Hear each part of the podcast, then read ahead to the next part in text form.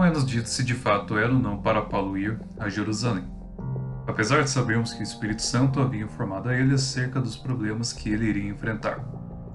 Supondo que de fato não era para Paulo ir, ainda mais com seus próximos tentando impedi-lo, algumas questões teriam sido evitadas. Já ouvi comentários de que era para Paulo ir a Roma no lugar de Jerusalém. E de alguma forma, a viagem não seria tão árdua como foi na Cidade Santa.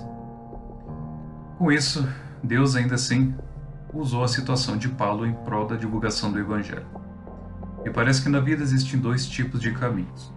Se pensarmos bem, até mais em alguns casos, onde Deus sabe o que de fato vai ocorrer em cada um deles. Ele nos direciona por um caminho, mas em algumas circunstâncias, em algumas decisões precipitadas, vamos para o outro. Ele tenta nos afastar de um caminho e acabamos entrando logo nesse.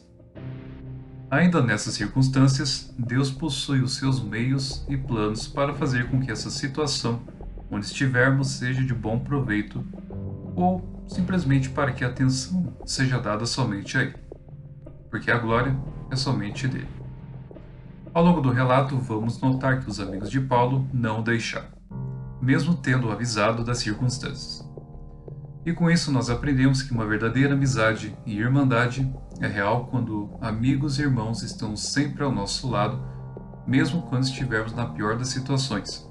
E graças a Deus podemos ter essa comunhão um com o outro por bons propósitos, e principalmente voltados para os interesses da palavra e da essência do Senhor.